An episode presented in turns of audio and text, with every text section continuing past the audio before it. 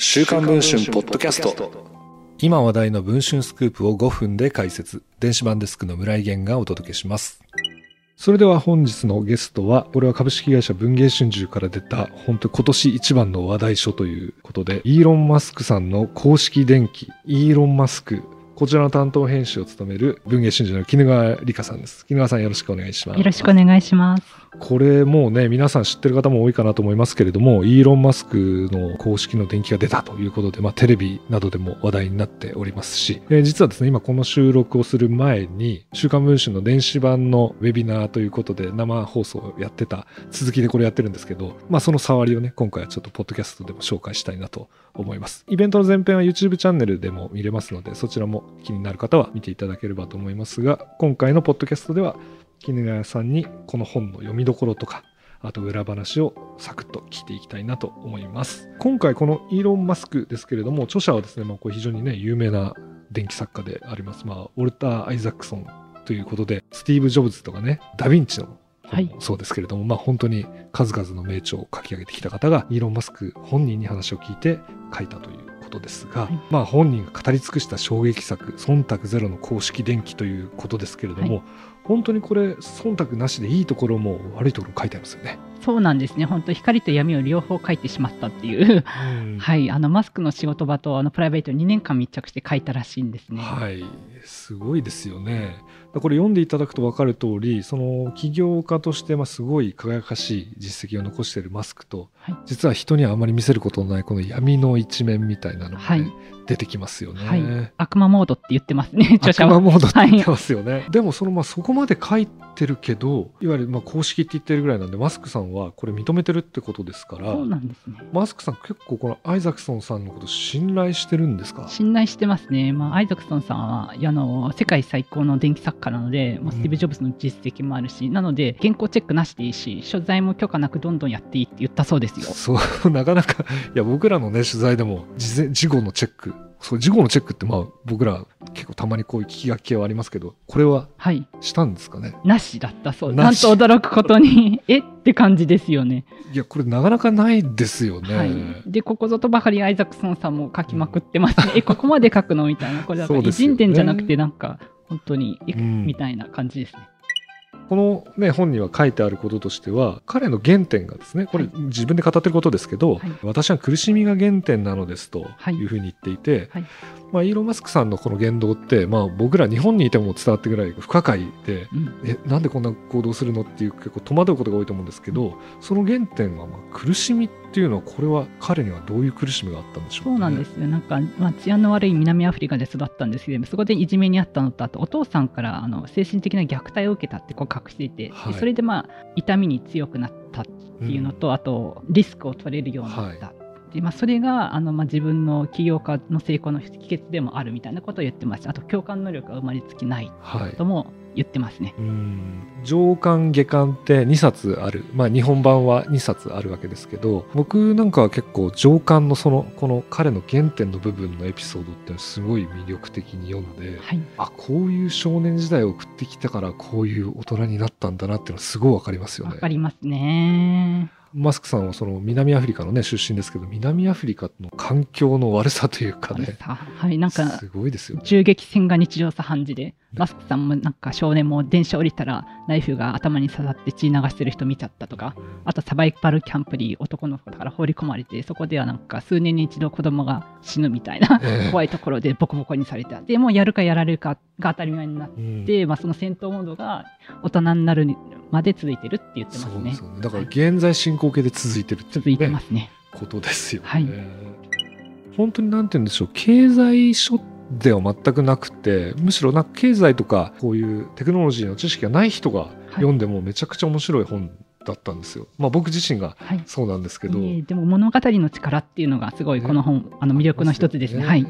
やっぱそれでもアイザクソンさんのこの筆致というかやっぱ作家としての腕がすごいなっていう感じしますよね。そうですよね。もう本当にね面白い本なんでぜひ読んでいただきたいと思いますがこれはやっぱりあの一つこれを絹川さんにねおお聞きしたいんですけど、はいこれだけの本ですからこれアメリカ本国で100万部でしたっけ、はい、初版。初版が、はい。凄まじい数のね初版部数ですけどはい。やっぱ版権の争奪戦が世界中で起きたと思うんですが、はい。うちの場合もその情報解禁日まで、まあ、僕自身も全く知らなかったしはい。多分みんな知らなくて極秘に進んでたプロジェクトだと思うんですけど、はい。やっぱりこれ版権争奪戦って大変だったんですか？大変だったですね。これ本、あの、出るっていうのは、実は2年前にマスク本人がツイートで、今電気書いてもらってるよ。あの、作者は、あの、スティーブ・ジョブズのアイザクソンだよって言って、その瞬間も世界各国の出版社で版権争奪戦っていうのが起きたわけですねそうなんです。日本でもその瞬間からもう解禁になって、はい、でまあ結果としてねうちに来たとはいでそのことですよね。ずーっと発売まで秘密だったのはあのこれマスクとかテスラ社も協力している本で、はい。プライベートのこととか企業秘密も書かれているので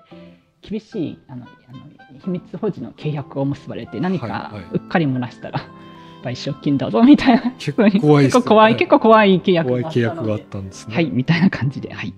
これ先ほどのあの生放送のイベントでもおっしゃったように衝撃的だったんですけどゲラにすごいなんかこう誰かが外に漏らしたら分かるようになる仕組みがついてたって毎日の加工がされてて誰が漏らしたかが分かる。それだからどういう技術なのかな怖いね怖いんですよね。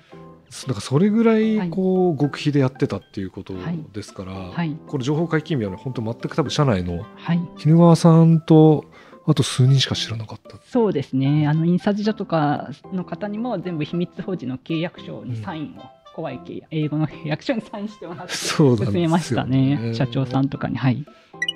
あの著者のねこのはい。ウォルター・アイザクソンはやっぱ,、はい。やっぱスティーブ・ジョブズを書いたことで日本では結構有名になったのかなと思いますが、はい、この本読めば分かることですがイーロン・マスクさんとこのスティーブ・ジョブズとふたこの2人これジョブズも出てくるじゃないですか、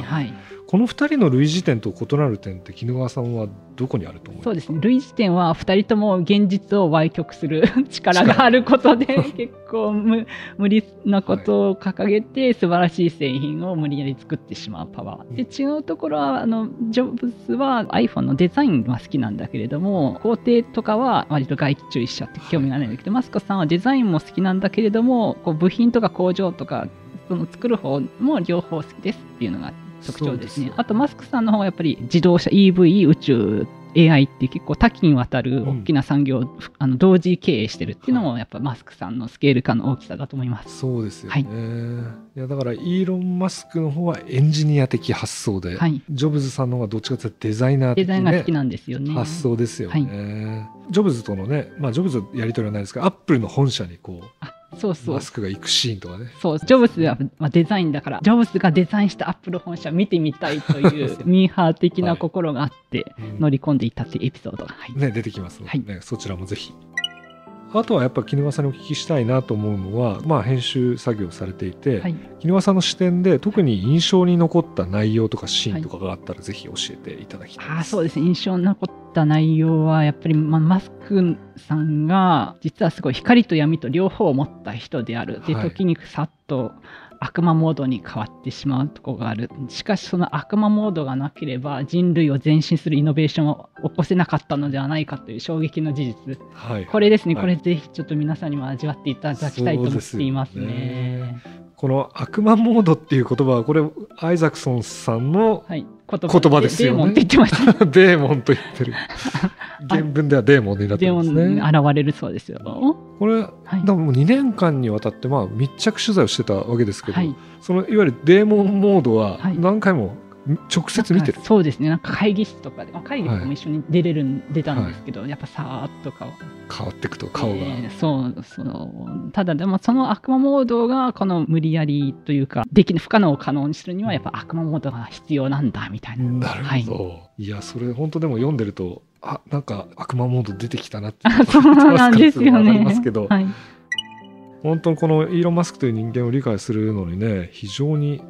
なんていうかてかもうこの本しかないですからね彼についてのそうなんですよね。そうなんですよね。だから本当にはい。一人の人間を深掘りするという意味ではぜひはい。手に取っていただきたい本だなとはい。思いますが、はい。このポッドキャスト聞いてくださっている方にですね絹川さんから何か一言最後にあればお聞きしたいなと思います。あそうですね。本当にこうなんかマスクは、あの、光と闇を書いた本なんですけれども、X の仕様一つとっても、やっぱりマスクの決定っていうのは、こう、回り回って私たちの生活に直結してきちゃうんですよね。よねだからなんか、世界中にこう影響を与えてる人がどんな人物なのか、まあ、嫌いな人もいらっしゃるとは思うんですけど、実はマスクっていうのはなんかこういう行動原理で動いていて、こんな生い立ちでこういうことをやるんだって、未来戦略はこうなんだっていうのをちょっとやっぱり知って、ておく必要があるのかなって。でもちろん村井さんのおっしゃったようにこう物語を楽しむみたいな、はい、あの魅力もあるので、はい、ぜひあの読んでいただければ嬉しいです。本当にもう物語としての魅力もあるし、はい、それこそね、はい、最近話題になっているこの X の全員有料化、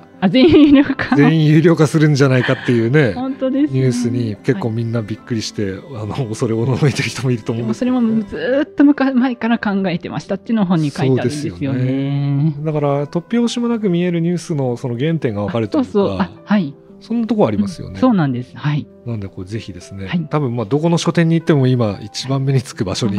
置いてあると思いますので、はい、ぜひご関心がある方はですね、はい、手に取って読んでいただければと思っております。はい、はい、ということで本日の「週刊文春」ポッドキャストは特別会として今発売中のイーロン・マスクの公式電気イーロン・マスクについて担当編集の絹川理香さんにお話を聞きました。絹川さんどうもありがとうございました。ありがとうございました。